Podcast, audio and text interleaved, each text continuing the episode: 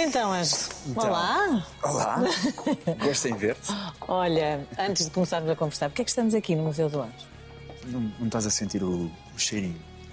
O cheirinho à liberdade, Pois, não é? percebo, tudo o que, percebo. tudo, o que isto emana, não é? A emancipação, a liberdade, a, a larva que vira borboleta e bate as asas por aí. Ai, estás muito inspirado hoje. Mas acho que sim, acho que, acho que faz sentido aqui. Olha, é muito bonito, gosto muito do sítio e foi uma boa ideia, porque de facto acho que tem tudo a ver contigo, tu que viajas tanto. Sim, é? acho que faz todo sentido, claro que sim. E está muito bonito. Estás preparado?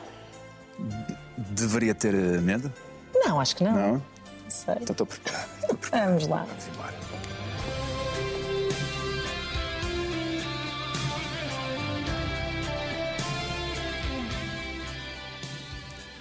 Olá, Ângelo. Olá, Iva. Estás nervoso com esta entrevista, não? Estou um pouco, estou um pouco. Não deveria.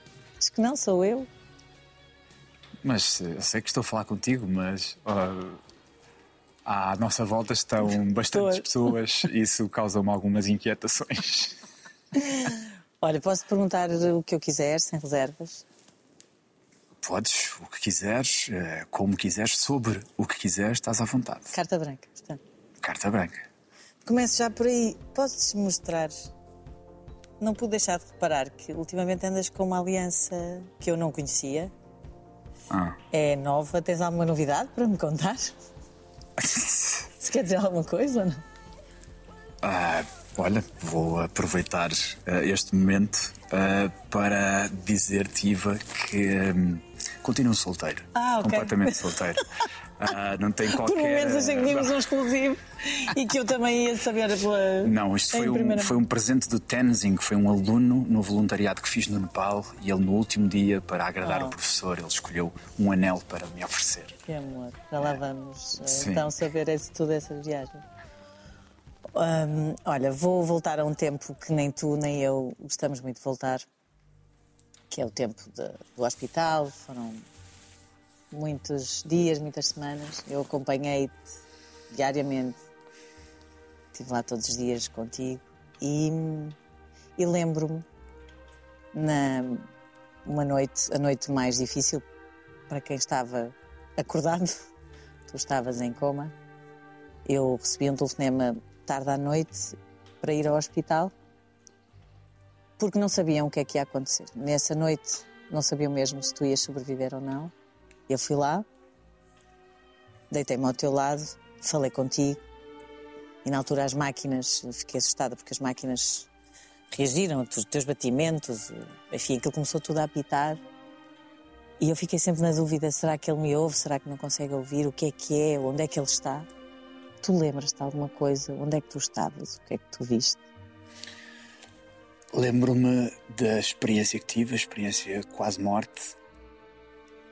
Tenho um grande apagão d- dessa semana ah, da minha vida, mas lembro-me dessa experiência. E lembro-me de sentir uma sensação inefável de paz ah, quando fui, quando, quando eu sentia-me largado completamente na, na escuridão. Depois de atravessar o, o meridiano da morte, eu lancei a âncora no, na escuridão. E lá só encontrei o vazio, Senhor de todas as coisas, o vazio. Mas era escuro. Certo. há uma ideia de que é uma, uma luz, é bom, mas era Sim. escuro. No teu caso era escuro. Era. Mas, não havia, mas havia outro elemento. Não tinha medo. Como te disse, eu sentia uma enorme paz. Ah, não sei se isso são as, o que chamam as melhoras da morte, ah, mas provavelmente poderá ter sido isso. E eu queria, não é? Eu queria reclamar ah, a propriedade da minha existência, mas ninguém me ouvia. Eu gritava e ah, ninguém me acudia. Portanto, ia no meio deste desespero, eu sentia uma, uma pressão no interior dos lábios. Mais tarde, é como se, como se fosse um anzol a puxar-me. Mais tarde percebi que isso eh, era devido a essa sensação, era devido à parafernália de aparelhos Ok, já que, que, que garantiam a minha sobrevivência. Quanto às vozes, mesmo não conseguindo ouvi-las ah, conseguir ouvir exatamente o que diziam, eu senti que elas estavam lá. E acredito que elas tiveram influência ao trazer-me de novo à vida. É impossível passar por uma situação limite como a tua e não sair transformado de alguma maneira. O que é que te mudou? O que é que aconteceu? Eu, eu própria sinto que estás diferente. Hum. Eu gostaria de saber a tua opinião depois. Sim, depois. No outro dia. Agora és tu. Acho que mudou tanta coisa, Iva. E uh, há sempre a expectativa de que uma pessoa que passa por um tipo de experiências de, destas que tenha todas as respostas do mundo. Eu ainda não as tenho. Eu estou a arranjar ainda respostas a, a, aos questionamentos que surgiram com esse incidente. O que é que eu posso dizer? Que mergulhei dentro de mim encontrei um, um guerreiro e obriguei-o a lutar. E agora estou refastelado no sofá a observá-lo a lutar por mim. Uh, porque começou uma jornada nova. Quando falam dessa transformação, quando me perguntam acerca da transformação, eu lembro-me sempre de uma, da, da, fábula dos dois lobos. Que um jovem, um miúdo, enraivecido por uma, por uma injustiça que havia sofrido, ele vai ter com um avô e, e, e o avô, ao vê-lo naquele estado, uh, o, o, avô diz-lhe uh, para ele ter calma e disse-lhe que dentro dele existem dois lobos que coexistem e que lutam diariamente numa luta mortal. Portanto, um dos lobos acaba sempre por morrer. Um dos lobos é avarento, rancoroso, taciturno. Por outro lado, o outro, o outro lobo é humilde, uh, puro, como uma nuvem de lã. Avô, mas qual dos lobos é que vence? E ele olhou no fundo dos olhos e disse: O que tu alimentares.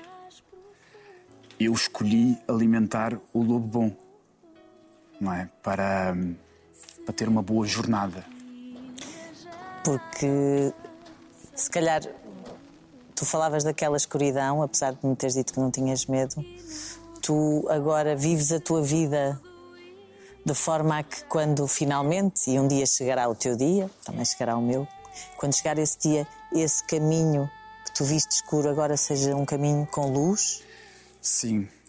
A mim ajuda-me a pensar que vou morrer. Vamos ah, todos. Mas, mas, mas essa lembrança constante, diária, de que vou morrer. Os latins chamam isso de memento mori. Sim. Isso faz-me, de facto, aproveitar as coisas com, com, com uma outra intensidade.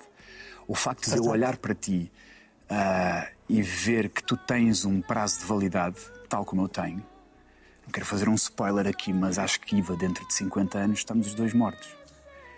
Muito provavelmente. Isso faz com que eu consiga aproveitar este momento mais intensamente. E essa é a minha, essa é a minha esperança para o futuro, poder vivê-lo assim de forma mais intensa, mas moderada, sabendo o que realmente importa para a minha vida.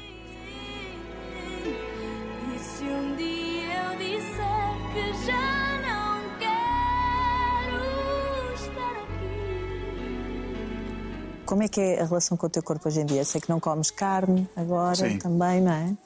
Sim. Antes, hum, diria que olhava para o corpo e trabalhava-o uh, como uma forma de mecanismo de recompensa por uma baixa autoestima. Uhum. Então encontrei esse escape e estava a ser muito bem sucedido e fui bem sucedido nessa camuflagem. Uh, mas hoje em dia não, a atividade física não, não, não, não tem nada a ver com a vaidade. Para mim tem só a ver com a disciplina e a resiliência que eu retiro do exercício físico, que me torna apto e disponível para qualquer adversidade na vida. E é só isto. E, portanto, basta o, o, o lema mente sem corpo são uhum. e, uh, e não preciso de mais. E tu falaste aí de uma coisa que eu tenho que te perguntar. Era uma camuflagem porque havia uma insegurança. Sentes-te menos inseguro hoje em dia? Sinto-me um pouco mais seguro, mas uh, lá está, nós, nós passamos por tantas flutuações na vida, não é? Por tantos uh, uh, períodos da vida em que nos sentimos mais confiantes, menos confiantes, por pessoas que encontramos, por trabalhos que fazemos, por lugares que visitamos. Eu estou sempre numa montanha russa. Ah, sou consistente apenas numa coisa que é a inconsistência, não é? Uh, Aliás, a única constante da vida é a mudança, não é? Exato. E não sou o que eu digo. É, é. Portanto, tenho períodos em que sou mais seguro e outros em que sou bastante inseguro. Uh, ajuda a ter uma companhia que nos balize e que nos ajude a, a, a ter uma clarividência maior. Uh, mas o meu caminho tem sido mais solitário, portanto, eu encontro estas, esta, as respostas a estas questões sozinho. Portanto, é como fazer uma aula de psicanálise a mim próprio todos os dias.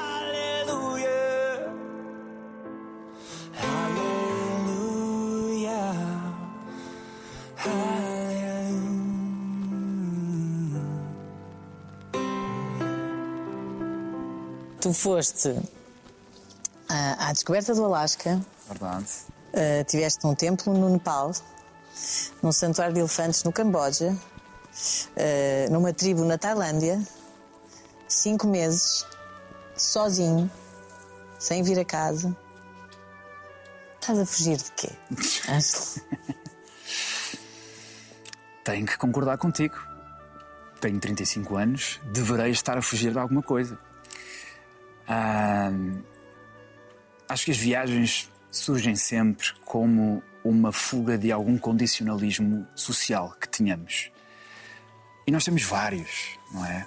Uh, a pressão invisível que a sociedade nos coloca em arranjarmos um trabalho, em acabarmos a faculdade, em sermos pais ou mães até aos 30 anos, comprarmos uma casa Sim. e depois fazer o, o check-out na vida.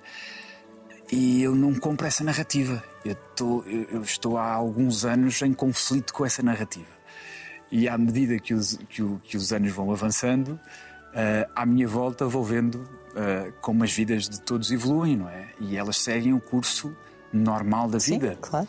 Uh, talvez eu esteja com, com, com, com alguma resistência em, em, aceitar essa narrativa mais convencional seguir as regras só porque sim. Certo.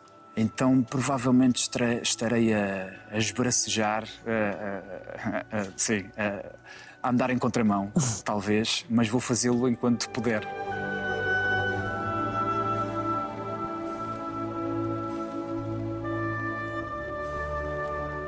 Portanto, posso surpreender que pensas um dia ter filhos, ter uma família, casar, tudo isso?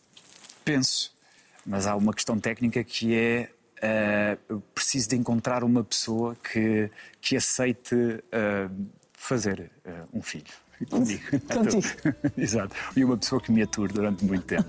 Essa questão técnica eu ainda não consigo Achas que é difícil aturar durante muito tempo? Bastante, bastante. Tu és a melhor pessoa. Tu, não, tu respondes esta, essa pergunta, por favor.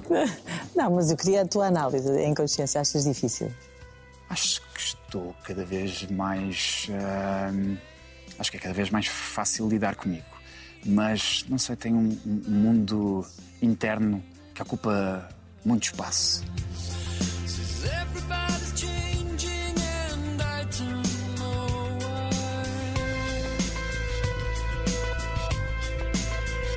És protagonista de uma série estrondosa de sucesso na Netflix. Um, já está em conversa, são cinco, top 10 em 57 países, um deles Estados Unidos, Verdade. o que é extraordinário, porque é o país onde há mais competitividade entre séries, onde há mais consumo. E milhões de visualizações 37 milhões, 40 milhões é, de, de, horas visualizadas. Portanto, all eyes on you, tipo, eh, uma coisa que tu não gostas muito, que eu sei que é o mediatismo que te assusta. Porquê é que achas que há sucesso nesta série? Uh, é a trama, é o elenco de, com pessoas eh, bonitas, vocês são todos bonitos, é um, o sexo, há muito sexo, ainda que uma visão mais feminina. Acho que é uma junção dos três fatores. Né? Acho Sim. que esses três condimentos juntos Sim. deram a, a série que, que, está, que, está, que está a fazer um sucesso. Um, vários fatores, não é? Primeiro, pelo que tu disseste assim, en passant, eh, de ter uma equipa predominantemente feminina e uh, o arrojo da Netflix em, Isso em só criar... por si só é um caso raro, não é? Essa é, é inacreditável. Deve ser uma experiência como ator para ti completamente diferente. Sim, sim, muito, muito, muito diferente do que eu já passei até hoje.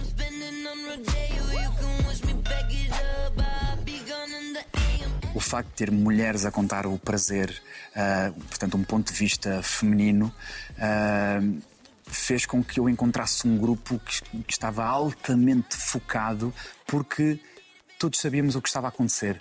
E era uma oportunidade que não surge sempre. E, portanto, o clima de, de, de, entrar no estúdio para as gravações é como estar num estágio uh, para a seleção nacional. Ou seja, ninguém quer falhar, todos querem acertar. Então eu senti um respeito enorme pelo meu trabalho. Uh, senti que a, que a relação que construí com a, com a equipa da realização e com os atores era completamente horizontal, ou seja, hum. uh, nós podíamos contribuir criativamente uh, nas cenas, podíamos decidir ter alguns inputs no que toca algumas coreografias que nós fazíamos na, nas cenas de mais intimidade. Portanto, é tudo coreografado. Claro. Daí termos uma coordenadora de intimidade uh, que está connosco na pré-produção, a tratar das cenas, a, conversa, a conversar com os atores Sim. sobre as nossas permissões, claro. as nossas cedências e com isso criarmos um elo de ligação maior, uma cumplicidade maior, porque para, na altura da doação, uhum. ninguém ficar acanhado. Portanto, aquelas cenas todas muito, de muita paixão e sexo e aquilo tudo, está tudo coreografado. Tudo É que era de um mito. Portanto, as pessoas em casa acham que aquilo está mesmo a ser assim incrível, não. Bom, mas lembrando, calma, não? não? são dois robôs que estão ali. Claro. Uh, uh, as pessoas ali são feitas de carne e osso e, portanto, sendo dois Homo sapiens que estão ali uh, a contracenar, elas produzem hormonas e hormonas Exatamente. geram emoções e, portanto, as pessoas sentem coisas. Não é? Claro. Então, esse, esse, esse. Por acaso, eh, a minha pergunta vinha nesse sentido, que eu tinha para ti, que é Nunca perdeste o controle, ou seja, o ator, o ator perde para o homem aí. Nunca perdeste o controle. Define perder o controle. Perder o controle, de uma forma educada dizer ficar excitado, ficar. Certo. Não? Uh, acho que é o Al Pacino que tem uma frase que encaixa sempre okay. uh, nestas, nesta, okay. nestas respostas, que é para Sim. fazer o pronúncio, que é para não entrar a matar. Okay. Uh, o Al Pacino uh, vir em, em, cenas com esse tipo de contexto, não é? um contexto mais de intimidade erótico. Sim. Ele vira-se para a contracena e diz: Desculpa se me excitar, desculpa se não me excitar. Já fica entregue. já fica entregue. É, é... Não há aqui dramas de masculinidade, de virilidade, nada. Uh, Porque não quero ofender, se não se citar, não quero ofender, claro. Exatamente, Porque, portanto, já fica. Uh, Grande Alvacino, de facto. Certo, uma referência.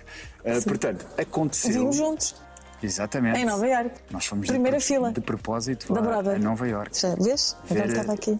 A peça chamava-se China Doll. Olha, eu não me lembrava. Tens melhor memória que eu, por isso é que tu és ator. Exato. Mas, enfim, para dizer Sim. que é normal que as pessoas sintam coisas e um dos conceitos que a, a nossa coordenadora de atores trouxe, a Marina Elias, foi o aftercare. E o aftercare é o, é o acompanhamento uh, do ator ou do atriz, ou da atriz, que depois de gravarem essas cenas, para não ficarem confusos, para ficar bem estabelecida a, a, a, a linha entre a ficção e a realidade, há uma pessoa que nos acompanha durante uma semana, que liga para nós todos os dias, a perguntar como é que estás, depois que é que das cenas mais íntimas, certo, mais. Nos dias seguintes tínhamos esse acompanhamento. Esse acompanhamento. a Marina Elias chamou-lhe isso de aftercare. Achei, achei engraçado. Mas é possível uh, passar uma paixão da ficção para a realidade, exatamente porque é muita coisa. Aliás, nós, há casais. Claro, mas isso é o que mais acontece, não é? E porquê é que acontece? Primeiro, por uma questão uh, que estamos a falar bioquímica. Biológica e bioquímica. Exa mas é possível, não é? E muitas, muitas vezes acontece. E depois tem mesmo a ver com o tempo que passas com a pessoa, Convim. com a equipa e em personagem. Portanto, é normal que as, que as coisas uh,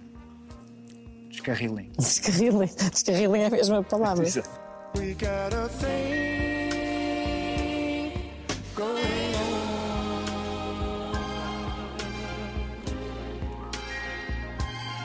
Para ti, o que é que é uma mulher irresistível?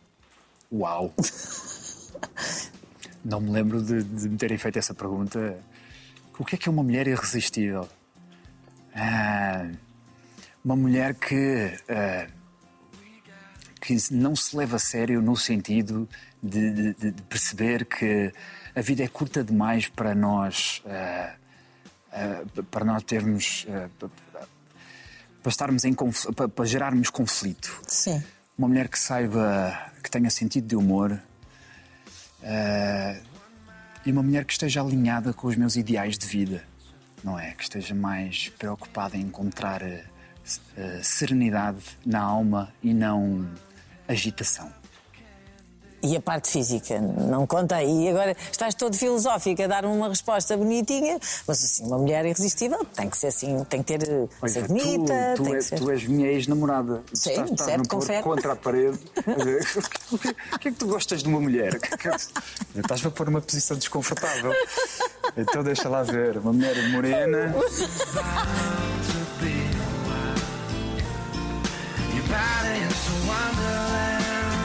Em tons eh, rosa e que, e que traz uns botinhos. Pá, é, é, o meu perfil, o meu perfil. Estou assim só a chutar assim para o. Estás a sair daqui. Estás a Todas as mulheres estão a resistir. É, é, é. Está bem, pronto. Está bem, eu vou aceitar. Eu aceito a sua resposta. Ok. Um, olha, lembro-me de uma vez que. Lembro-me muita coisa, mas lembro. O que é que vais dizer? Bom, posso. Uh, Lembro-me uma vez teres, uh, me ter surpreendido quando eu cheguei a casa um, com um caminho de pétalas de rosa. Desde a rua, a entrada do prédio, no elevador, até à porta de casa, depois dentro de casa. Sim. Continuas a ser um homem romântico, antes. acho que sim. Não tenho tido muitas oportunidades para o pôr em prática, mas acho que a essência está lá. É. Essa brincadeira deu um trabalho do caraças. a sério? Então não. Mas, mas valeu a pena, foi bonito. Porque era um carreiro de pétalas que ia desde a porta da entrada até a porta do elevador, mas depois dentro do elevador e depois no piso de, da casa. Não é um É eu tive que fazer uma ginástica para perceber se não ia. Uh, imagina o que seria algum vizinho entrar primeiro do que eu. Como é que eu ia explicar? Olha, peço desculpa. Estas pétalas não são para si, são para outra pessoa. Portanto, mas continuas, a vida não te mudou aí. Acho continuas romântico. Sim, não estou mais Assumes amargo. Não. não. Acredito no amor aí. Acreditas?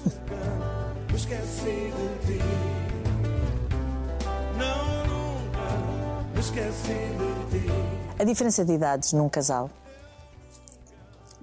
é ou não uma questão, pode ou não ser um problema? Pode tornar-se um problema, mas quando existe um sentimento que é mútuo, isso não tem qualquer relevância, não é? mas acredito porque são duas pessoas que estão em fases diferentes da vida, uh, que a certo momento do relacionamento uh, isso cause algum atrito e que isso possa ser motivo de, algum, de alguma discórdia. De... Fases diferentes de vida. Sim. É mais aí do que a idade em si. É isso. Acho que sim. Não foi o que aconteceu connosco? foi um bocadinho. foi um bocadinho. Acho que sim.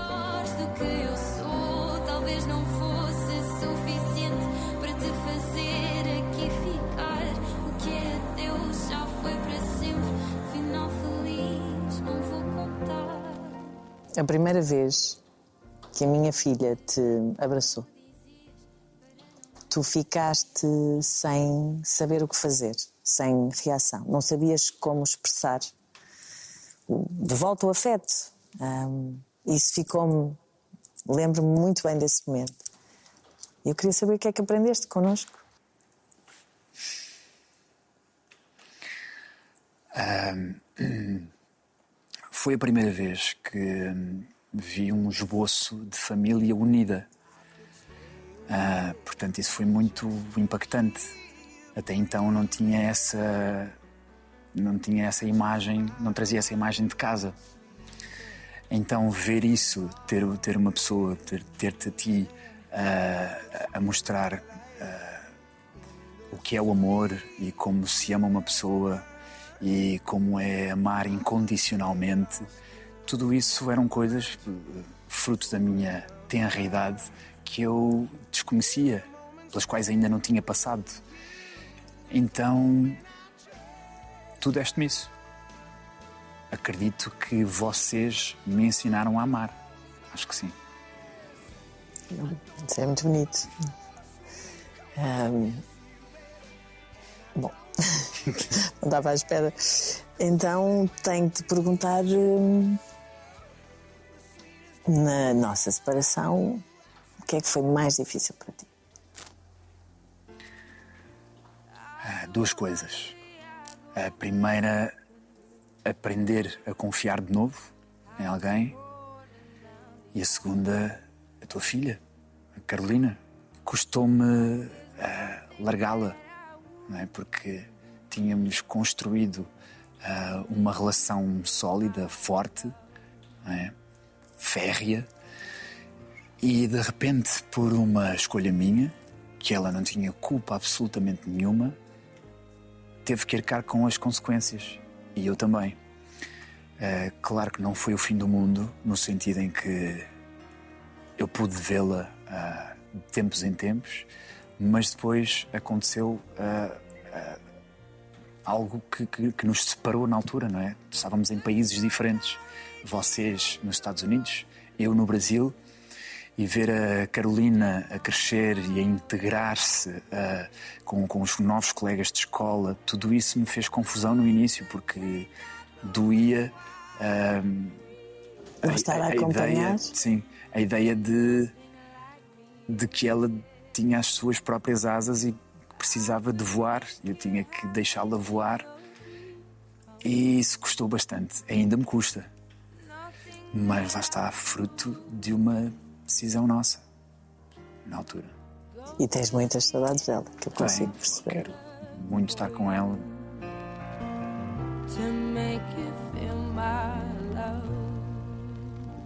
És um homem bem resolvido ou tens esqueletos no armário? Não tenho esqueletos no armário, eu tenho um cemitério um verdadeiro ossuário dentro do armário. Impossível uh, separar uh, quem é a pessoa na relação e a pessoa sem estar numa relação. Portanto, uh, a coisa transporta-se automaticamente, claro. não é? enfim, por causa de fantasmas no passado ou acidentes de percurso, todos nós estamos estilhaçados de alguma forma. talvez quando estamos numa relação a outra pessoa ajuda-nos a ir buscar os estilhaços e os cacos e nos ajuda a montar. Um, isso poderá trazer coisas boas, mas tento ser bem resolvido, tento ser uma pessoa equilibrada, não é? Porque se a pessoa que está comigo decidiu uh, uh, ficar comigo, tenho que a valorizar e tenho que tentar, pelo menos, dar-lhe a minha melhor versão.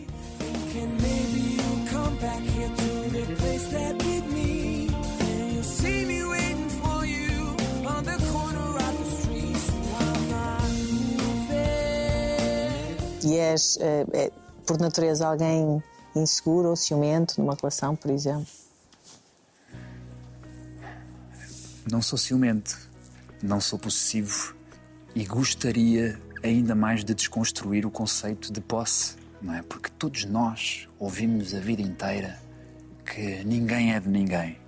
Ninguém é de ninguém, ninguém manda em ninguém, mas quando estamos numa relação, ah, ativamos esse sentimento de posse, não é? E ah, será que é fundamentado? Ou seja, ah, porque é que queremos ser donos da outra pessoa, quando de facto, na realidade, a outra pessoa uh, pode fazer o que bem entender. Uh, portanto, não sei.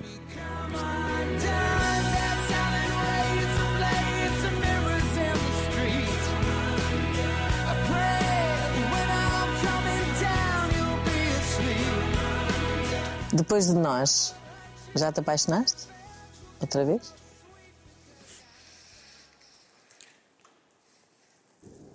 Já.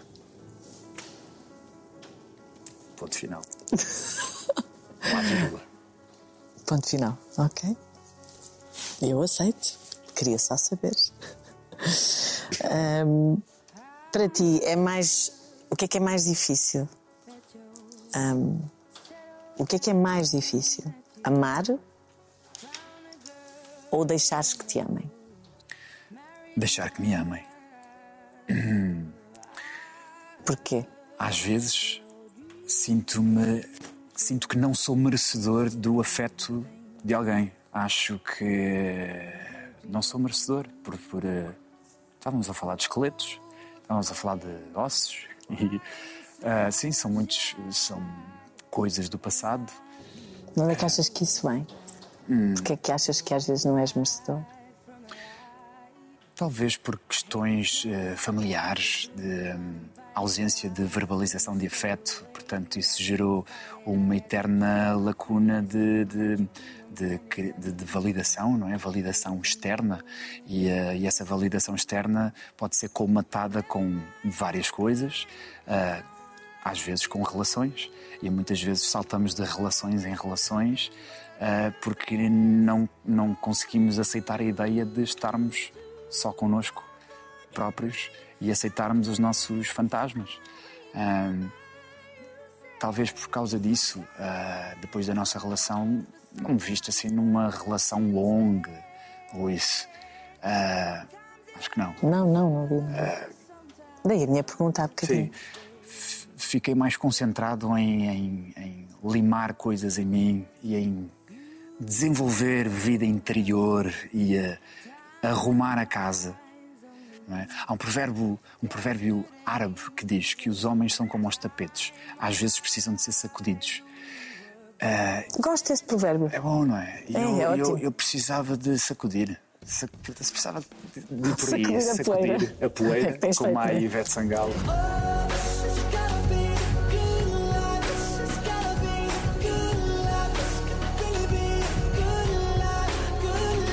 O que é que dirias ao, ao, ao miúdo Ângelo com 18 anos? 18 aninhos? 17? Vim para Lisboa Vieste com 18 sozinho, anos. com 18 anos. O que é que lhe dirias hoje Boa. a esse miúdo?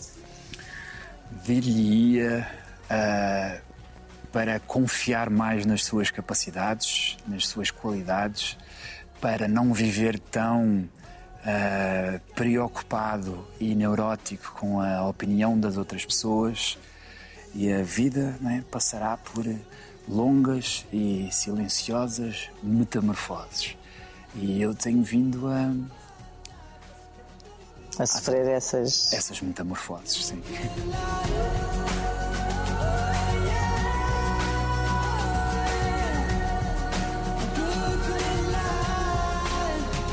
Tens alguma mágoa que te ficou? Tens algum arrependimento?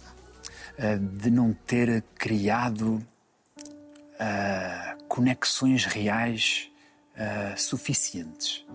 Fui percebendo ao longo da vida que algumas das minhas relações se esgotavam na superficialidade. Hum. Os assuntos. Amigos, uh, tudo? Tudo. Tudo. Colegas. Mas isso por minha, por minha culpa. Por, por, por não conseguir entregar-me numa primeira instância. Então sempre joguei o jogo do toque e foge e o jogo da superficialidade. Mas pela timidez, por resguardo teu, não te dás a conhecer? És exclusivista ou só não queres dar-te a conhecer Sim, porque não confias? É, é, por ser seletivo, uh, por ter medo que as pessoas me vão magoar e depois o, e depois o, o comeback, o voltar da, da escuridão é muito mais difícil. Ou quando estamos, em, quando estamos em baixo, depois voltar é muito mais difícil. Então acho que Uh, inconscientemente sempre uh, mantive uma linha onde não me permitia ser passar por grandes perturbações. Sempre fui fugindo inteligentemente disso. E arrependo-me disso uh, porque agora faço bastantes viagens passo muito tempo fora vejo toda a, vi a vida de toda a gente a evoluir e uh, sinto que devia ter apostado mais em algumas pessoas ou dizer-lhes mais o que eu sentia, agarrar essas pessoas mais, porque uh, se não uh, se não semeamos, não é, dificilmente irei colher alguma coisa no futuro. Portanto, acho que estou até nesse nesse dilema agora nesta altura da minha vida, que é preciso de apostar mais. É, nas relações, nas pessoas que eu realmente amo e a, e a vida precisa de testemunhas.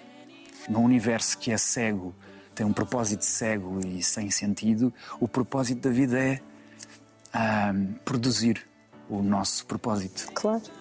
é uma ilusão achar que controlamos tudo e que não, não perder o controle ou não se envolver ou não se entregar porque não confia, isso não, não nos adianta de muito, na verdade, porque nós não controlamos nada.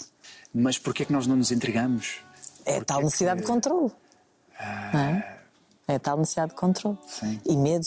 Qual é o teu maior medo? Chegar aos 70 anos, olhar para trás e ver que nada fez sentido. É- Pensas nisso? Não penso diariamente nisso, mas, ah, portanto, vivo uma vida intensa nos últimos anos, precisamente para ah, preencher a vida de sentido, para chegar aos 70 e olhar para trás e dizer- assim: não, não, valeu a Tive pena. uma boa vida. Valeu a pena, sim.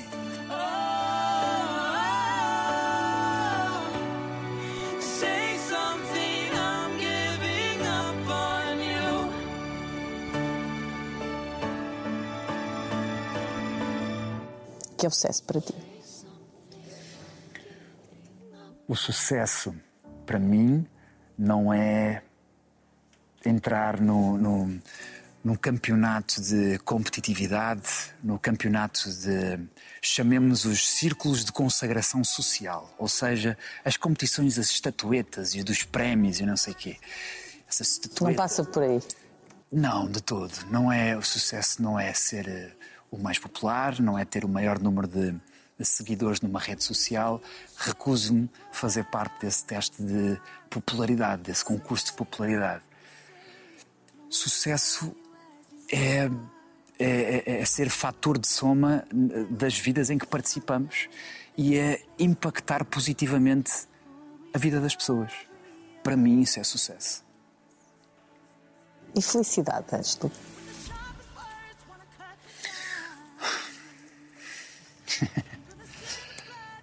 A felicidade é um, é um desejo contínuo, mas é uma ocorrência.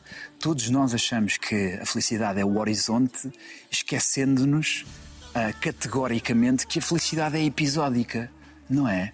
Ah, é como o piano. Não é? O piano temos as teclas pretas e as brancas. As brancas representam os dias comuns, mas as pretas são os dias, os episódios de felicidade que nós vamos tendo. Ah, portanto, quando eu percebi isso e deixei de ir atrás ah, de- dessa felicidade que está lá ao fundo e que ninguém atinge, eu consegui dar mais atenção aos detalhes da vida.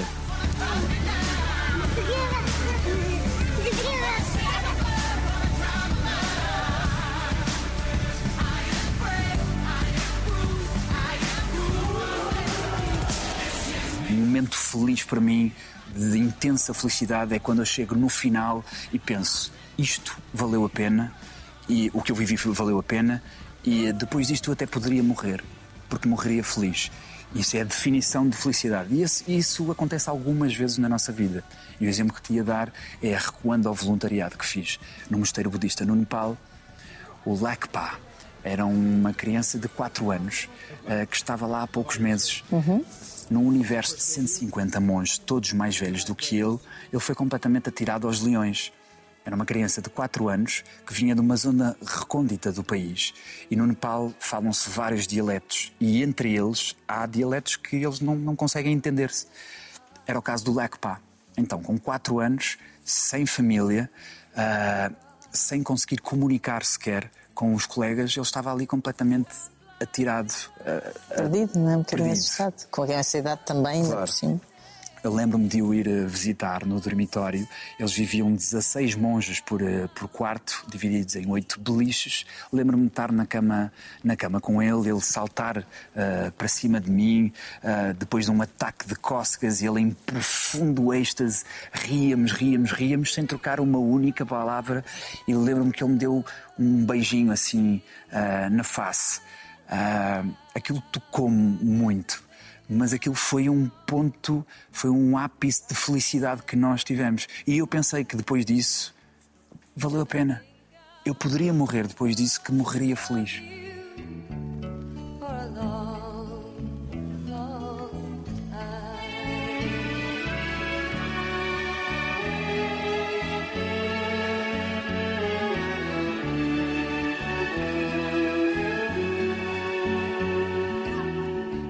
Então aprendi a encontrar eh, a felicidade nos pequenos detalhes, não é? E a saber que se está a ser feliz, porque há muita gente, e já, se calhar já pensaste isso, eu já pensei, eu era feliz e não sabia, já me aconteceu muitas vezes, e agora cada vez mais sinto, eu sou feliz agora e sei que estou a ser feliz agora. Boa. E isso já te acontece mais. Porque Claro. no início parece que no início da nós- vida somos felizes, mas não damos valor e não nos apercebemos que Sim. estamos a ser felizes. Saímos de casa e passamos por um jardim e não estamos atentos a uma flor que está a acabar de nascer. Estar presente, Um, estar- um animal que está a passar por. Enfim, Sim. a beleza está em todos os lugares. É só nós conseguirmos enxergar, não é? Sim. ver com clareza. A felicidade não é mais do que isso, é a ataraxia, portanto, a imperturbabilidade da alma. Ah, quando não há mais nada que, que, que nos perturbe, somos felizes.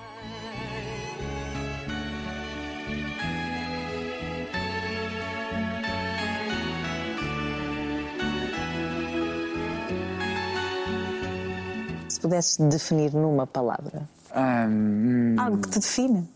resiliência, cai bem. Não só pelo, que- pelo passado recente, mas porque a vida inteira me sinto. tenho um espírito combativo e. ah, Confirmo. e que não e que não paro de lutar por razão nenhuma, nem por, uma hecatombe que aconteça como foi a que aconteceu comigo há três anos. Quando tens não um- vou parar. Um foco. Exato. És imbatível quando tens um foco. Sim. E, e- e imparável mesmo. Nada te tira do teu caminho, não é?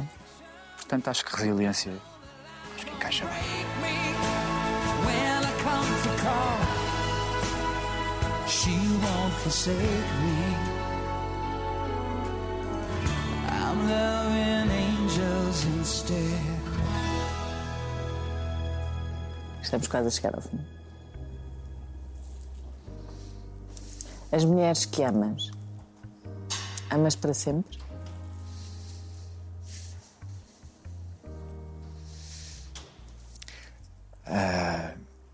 As pessoas especiais na, na nossa vida passam a morar em nós.